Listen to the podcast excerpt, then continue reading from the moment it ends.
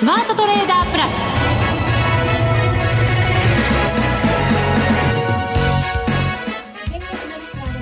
こんにちは内田まさです。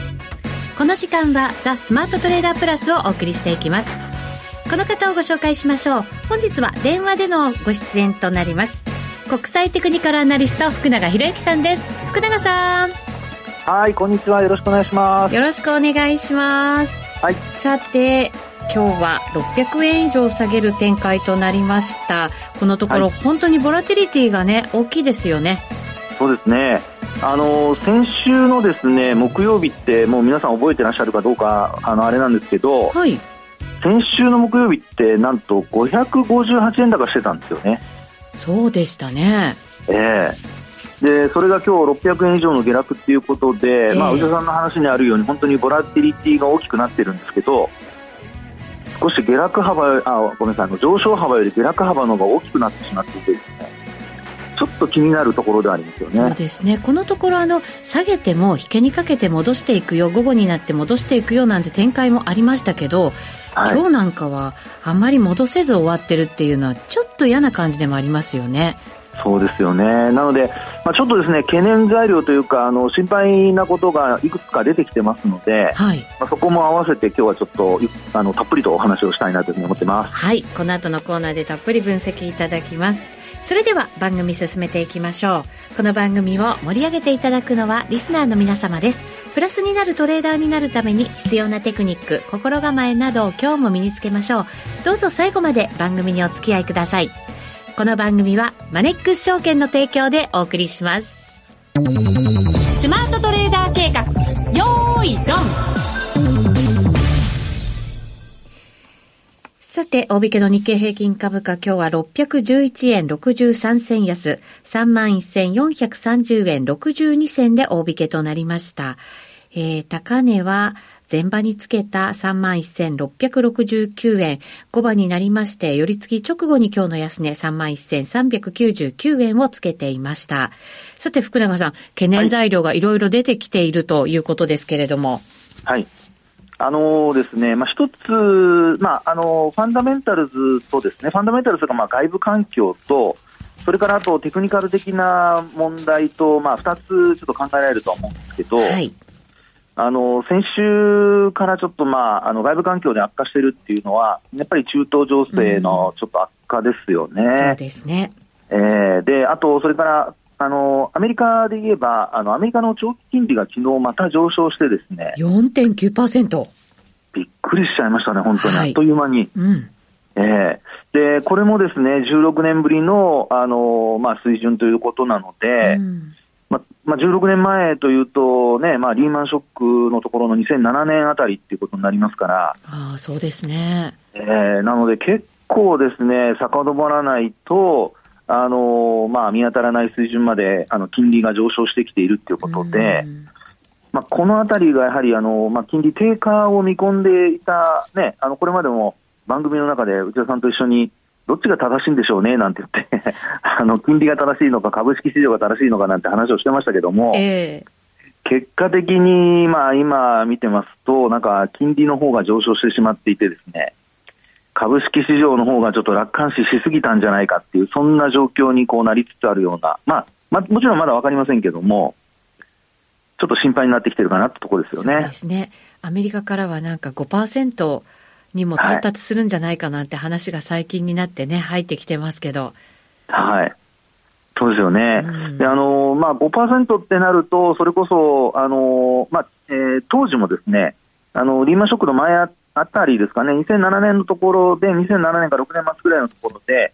えー、っと5%ちょっと超えたところはあるんですよね。はい、ただ、その時のあの長期金利っていうのは、まあ、ダブルトップになっていて、うん、でそこからあの低下するっていう流れになったんですよね。はいはい。で、あのー、まあ、金利のダブルトップっていうことは、価格がボトムを打ったっていうことになって、まあ、そこから、まあ、金利が上昇、それからあと、アメリカの方では、やっぱりあのリーマンショック等が起こって、金利低下っていう流れになりましたから、そう考えるとですね、あの今回その水準、まあ5%超えても、その水準抜けなければ、基本的には、あのなんとかなりそうなんですけど、はい、そこ超えてしまうとですね、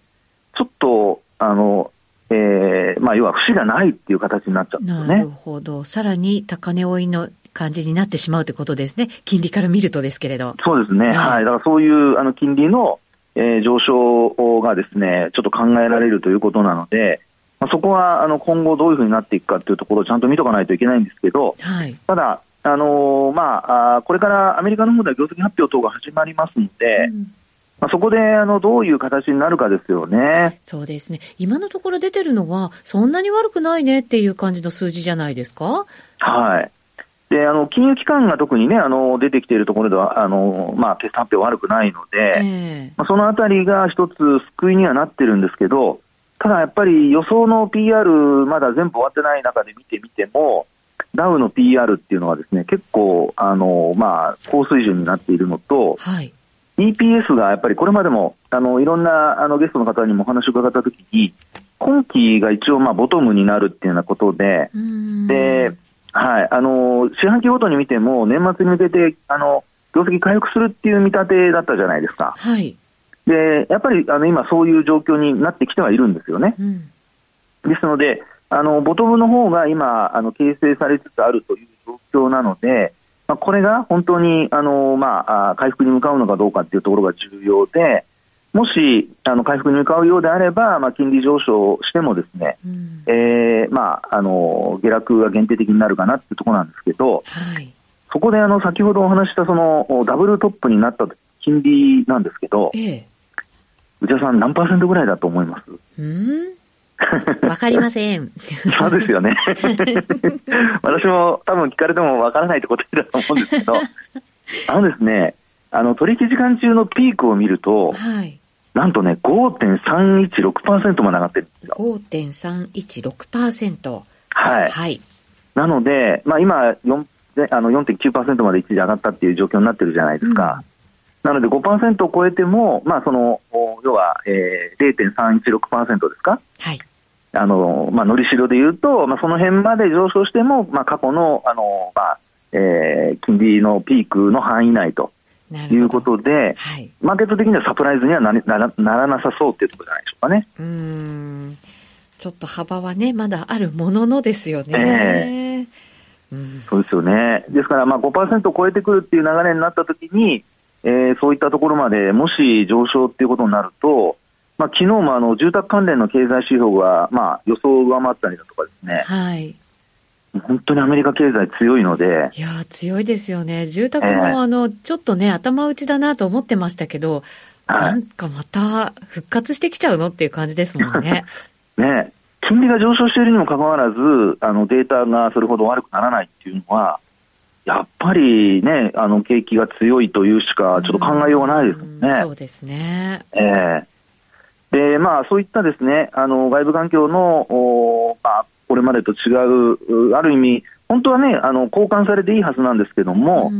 まあ、あまりにも、その、おまあ、強すぎるというんでしょうかね、そういう状況から、まあ、金利が5%を超えるということがちょっと視野に入ってきているので、はい、マーケット的にはやはり、先ほども話したような、あのー、まあ、これ2007年の6月なんですけども、うん、今お話した5.316%っていうのはですね、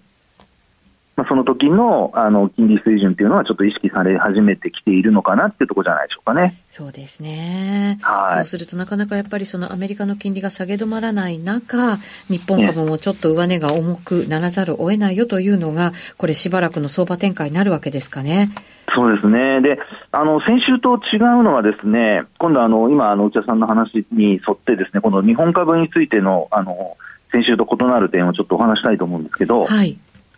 先週は、まあ、先ほども話しましたように、あの、500円以上値上がりする状況になってですね、で、あの、まあ、日足で言うと75日線を上回ってたじゃないですか。はい。ね。で、あと、週足でもですね、先週は13週移動平均線上回ってたんですよ。はい。ところが、まあ、今週、もちろん明日はどうなるかわからないんですけど、えー、まあ、今日までのところで見ると、なんと13週も26週線も下回って終えていると。やっぱり今日の下げが大きかったですね。そうですよね。うん、であの過去ですね、えー、っとこれ2000えっとそうですね3年のおまあ今年に入ってからですかね。週足で見ると、はい、大体あの2週連続で下落したっていうところが、もう本当にあの下落しても数百円程度で、うん。週間ではあの、まあ、直近9月からの下落局面はあったんですけど、あの26周線を下回ったっていうのは、大体あの1週ぐらいしかなかったんですよ。あの、福永さんずっとおっしゃってましたけど、はい中長期的な過熱感はね、まだまだ高いんだっていうふうに言ってましたもんね。そうですね。うん。で今日またあの今お話したように26周線下回ってきているので、ちょっとですね今年に入ってからの流れが、まあ、あの売り圧力に変わってきているかもしれないなっていうのが、まあ、今のその26周線割れのところのあのうん解釈ってことになると思うんですよね。はい。であと、あのこれトピックスなんですけど、トピックスもですね実はあの今日の下落で26周線に接近しておいてるんですよね。トピックスの方がやっぱりね、これまで底堅いというか、ちょっとね、はいい、い感じでしたけどね。そうですね。えですから、13周線と26周線に挟まれて今日終えているんですけど、まあ、この状態でですね、あの、このままもし終えたとなると、今年に入って第8回以来の。あーごめんなさい、あの、今年に入ってまだ一度も26周線割って終わったことはないんですよ。トピックスに関しては。はい。はい。それが、ひょっとするとっていうことになるかもしれないです。明明日下落して終えると。なるほど。これどうですか？福永さん的に見て、その長期の過熱感を冷ますような動きというふうに考えてまだいいのか、それともちょっともう流れ変わってきてるんじゃないのっていうその兆しなのか、はい。どんなふうに考えます？短期的にはですね、もうちょっと流れが変わってきているっていうふうに見とかないと、はい。あの、逃げ遅れちゃう可能性があるのかなってところなんですよね。うーん。というのはですね、はい。実はあの、いつもお話ししている日経500があるじゃないですか。はい。日経500のパラボリックを見るとですね、うん。実は今日ね、もう認定しちゃったんですよ。ああ、そうなんですね。ええまあ、あの、日経平均も日経500も、あの、先週というか10月の4日に安値をつけてから、大きく戻してですね、まあ、先ほどもお話ししましたように、日経平均は75日線を上回るような戻し局面になってたんですけど、はい。そこからまた今度急転直下でですね、えーパラボリック、まあ、特に日経500のパラボリックがもう引転してしまっていると。で、あの、こういう流れになるとですね、やっぱり急激に、あのーまあ、えー評価損が膨らんできているっていう可能性があるので、はい。ここはやっぱり短期的にはですね、流れが変わった可能性をやっぱりちょっと意識しないといけないのかなっていうところだと思うんですよね。なるほど。そうすると、短い目線でトレードをしている方、ここまでちょっと下げてきましたけれども、ええまだ逃げた方がいい。あの、まだというよりも、あの、ここでもし戻りが鈍かったら逃げるっていうふうにしていかないと、うんあの、まあ、今、内田さんの話にあったようにですね、下げたら戻すっていう流れの中で、まあ、もう一回、こう、果敢に、あの、まあ、立ち向かっていってですよ。で、そのまま、あの、まあ、戻しが続いてくれればもちろんね、あの、先週と同じようないい動きになるんでしょうけど、はい。でも、そうでなくて、戻りが鈍かったりすると、えーこれまでこうね、あの、同じようなパターンを期待していた人たちからすると、まあ逆にちょっとロスカットに入らなきゃいけないっていう流れになる可能性があるので、うん。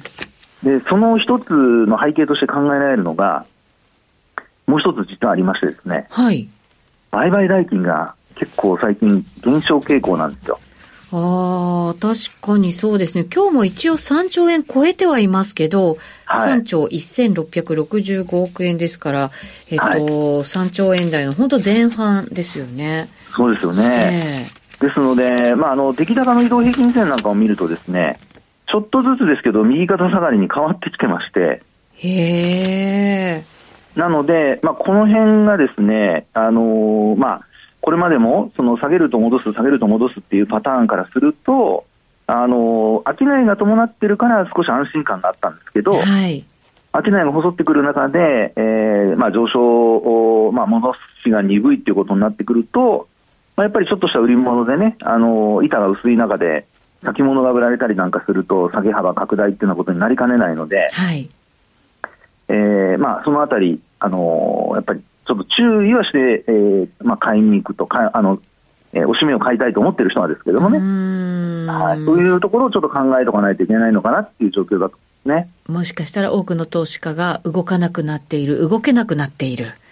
うん、そうですね。あの、先週、うあ、ごめんなさい、今週出た先週のあの、評価損益ありますね、信用の。はい。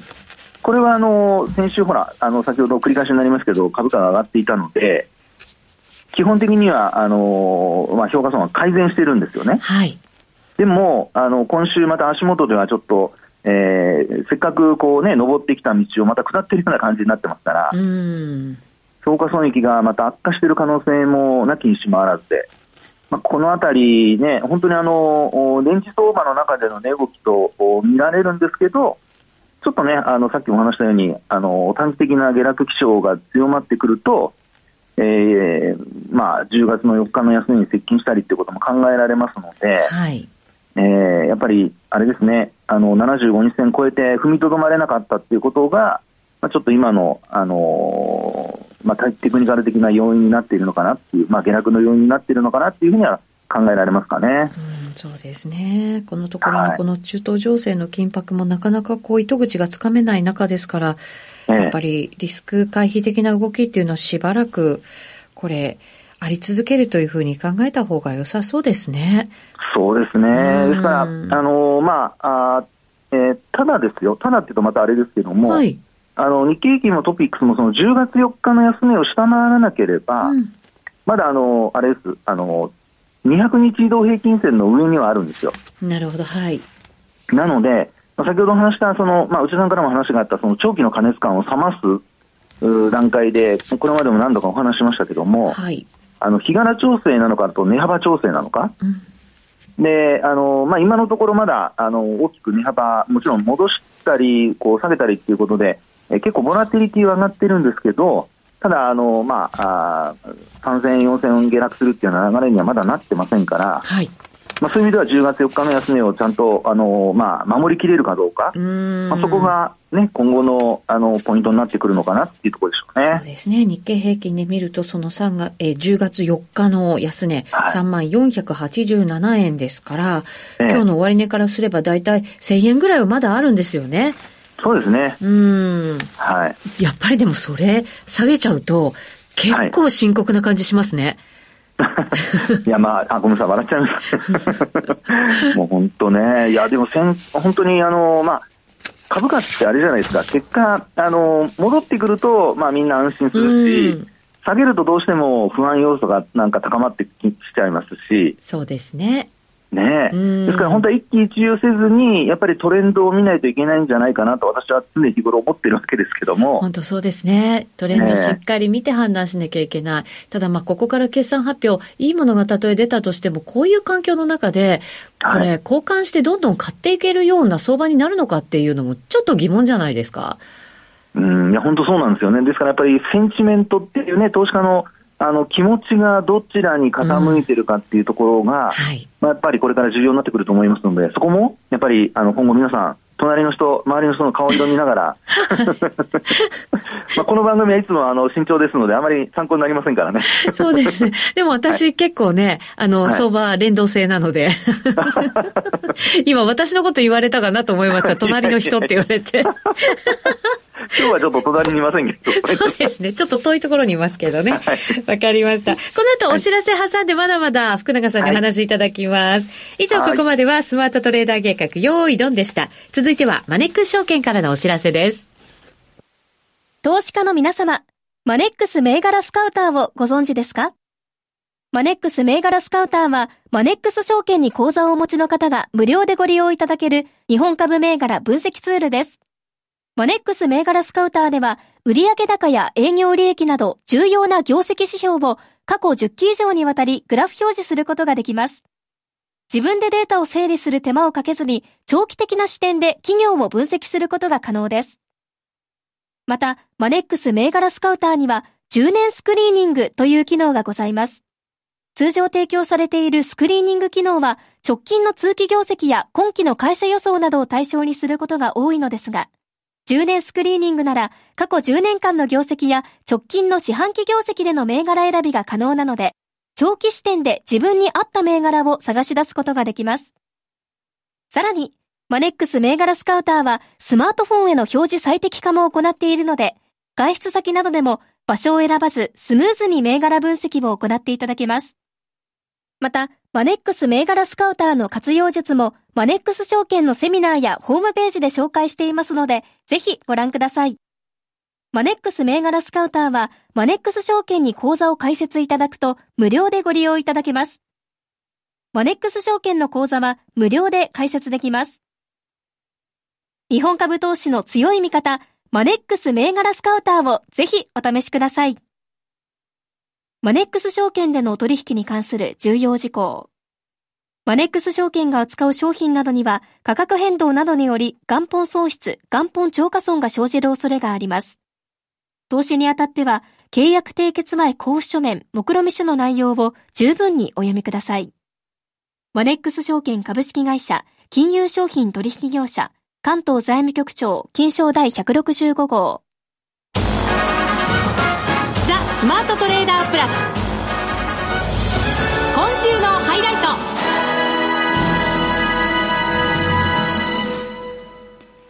さあ、それでは、ここからは為替の分析をしていただきます。現在、ドル円ですが、149円76銭から77銭あたりでの取引となっています。日中今日は20銭程度の値幅しかありません。このところ非常に小さい値幅になっていますが、福永さん、ドル円の動きどんなふうにご覧になってますか？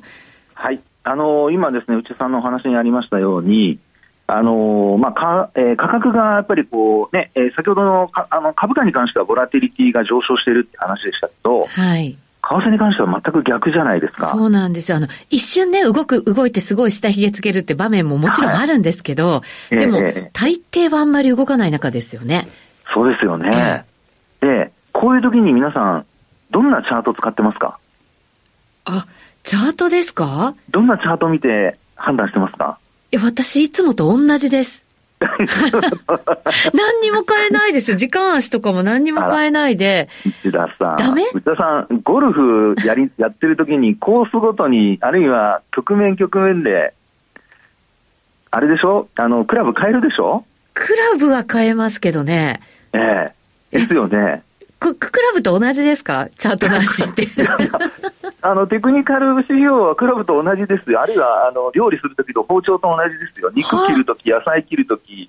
あのね、あの、魚切るとき、えー、全部変えないと。ってことはですよ、これ動きがないっていうことは、はい、もっと足を短くしてみなきゃいけないっていうこと、まあもちろんそういうあの考え方もあります。短期でトレードしてる人はね。長内田さんの、はい。逆に、はい、もっと長くした方がいいって場合もあるんですか？あのですね、はい、えー、反応を早くするとほら、騙しも多くなるので。そうなんですよ。だから動かない時に短いの見ちゃうと、はい。なんか飛びつきたくなって、失敗することすごいあるんですよね。だから、はい、平常心を保つという意味で、いつも同じやつを見てるんですけど。いや、それはいいんですよ。これはいいです、ね、同じやつを見るのはいいんですけど、えー、例えばそれに、あの、なんか付け加えて、他のチャートも見てみるとか。へー。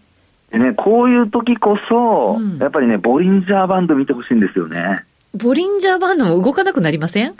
や、それがですね、ええ、動かなくなった時に出てくる特徴って、うん、あの、あるんですよ。縮こまってくるやつ。それそれ。うん。あの、バンドが狭くなってくるんですよね。なってきますよね。はい。で、バンドが狭くなってくると、その後にどちらかに、まあ、広がることが考えられるわけじゃないですか。はい。まあ、どちらかにというか、まあ、上下に広がって、価格が上、下、どっちかに、あの、動き出すと。はい。で、そういう時にバンドが、まあ、要は価格が上に行ってもバンドが広がらない時っていうのが、うん、いわゆるエントリータイミングの騙しなんですよ。なるほど、なるほど。はい。はい。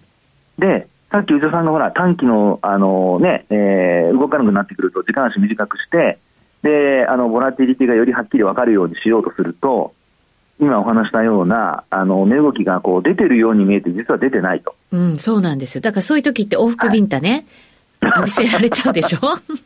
内田さんに往復ビンタする人がいたら勇気ありますね。相当されてますよ、相場君には。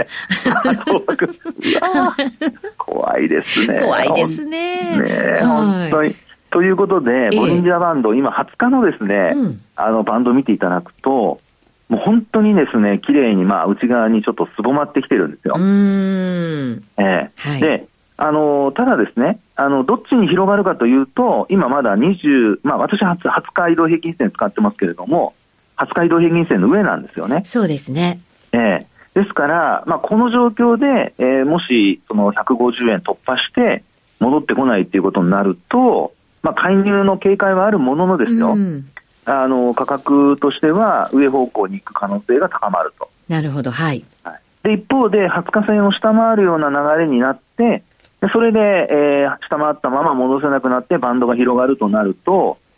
今度は逆に、えー145円の方向にですね、動き出すと。はい。はい。ですので、えー今、非常にこう大事なところに差し掛かってるなっていうのを、まあ、ボリンジャーバンドで見ると、うんあのーまあ、わかるっていうところですよね。はい。はい。移動平均線の中で見てると横ばいなので、もう飽きちゃうって形になっちゃうんだと思うんですけど そうなんですよ。いつ見ても一緒じゃんっていう感じのねそうそうそう気分になりますけど。ええでも、ボリンジャーバンド見ますと、そういうふうに狭まってきているっていう流れになっているので、はい。まあ、ここはですね、目を離しちゃダメだぞと。うん。はい。まあ、そういうふうに、あの、まあ、さっきお話した、こう、付け足しですね。うん。あの、移動平均線見て飽きてきたら、次何を見ようかなとか、はいあ。るいは何か教えてくれるテクニカル指標ないかなっていうことで見るのがポイントですよね。うん、なるほど。はいそういう、こう、騙しに合わないようなものっていうと、やっぱりこれ、ボリンジャーバンドが使いやすいですか、今のところそうじゃないでしょうかね。うん。えーであとはですね、あのまあ、例えば MacD だとかもありますけども、はい。あるいはモメンタムとかですね、うん。そういうのもあるんですけど、まあ、やっぱりあの MacD で、えー今、0ラインよりも上にあるんですけど、これがあのまだクロスはしてないんですが、クロスしてそのまま上昇できるかどうかっていうところがポイントになってくるので、はい。まあ、やっぱりあの目で追っていかなきゃいけないというところがポイントですよね。うんうんうんうん。で、ボリンジャーバンドの場合はもう広がるっていう、その、まあ、要は、その時点の動きだけである程度判断できるようになりますから、そうですね。視覚でね、判断できますよね。そうですよね。なので、あの、トレンドが発生したかどうかっていうのは、まあ、あの、わかりやすいかなっていうふうには思いますけどね。うん、なるほど。はいで、ドル円はね、やっぱりその介入警戒感もあってなかなか動きないんですけど、結局、ドル強いですもんね、今ね、他の通貨見ると。そうですよね。うんまあ、ただ、あの、昨日のその4.9%に乗せたっていう貯金には乗せても、あるいは、あの、まあ、2年債の利回りもですね、5%超えたまま今推移してるじゃないですか。はい。それでも、まあ、なかなかね、150円に乗せられないっていうところを見ると、あの、少し、やっぱり皆さん、介入の警戒だとか、あるいはその新規の買いっていうのがやっぱ入りづらくなっている可能性はありますから、うーん。はい、こういう時こそね、あの、は100、えーっと、50円超えられない、あるいは超えた後に、えーまあ、押し戻されて、下方向に行った時、まあ、そういう時って、こう、逃げ遅れちゃうことがあるので、はい。やっぱりストップロスなんかは必ず入れとくっていうことが、まあ、ポジションを持っている人にとっては重要かなっていうふうに思いますけどね。うん、そうですね。はい上の方だとやっぱりなかなか上に行かないので、えあの、ショートするポジションもね、随分増えてるなんて話も聞きますけどね。本当そうですよね。ええそこはちょっとね、あのーまあ、踏まされるっていうのはどうかわかりませんけども、まあ、いずれにしても、ポジションを持っている人は気をつけた方がいいですね。そうですね。これだけ動かないと本当にパワーも溜まってそうな感じもしますからね。そうそう、そこがね、ですかうんら逆方向のポジションを持っている人は、あの、引きずられたり、損失が拡大しちゃったりすることが考えられますので、まあ、株以上に為替取引している人も要注意かなというふうには思いますね。はい、わかりました。今日は電話で福永さんにご登場いただきました。あっという間にお別れのお時間です。ここまでのお相手は？福永博之と、内田まさみでお送りしました。それでは皆さん、また来週。また来週 この番組はマネックス証券の提供でお送りしました。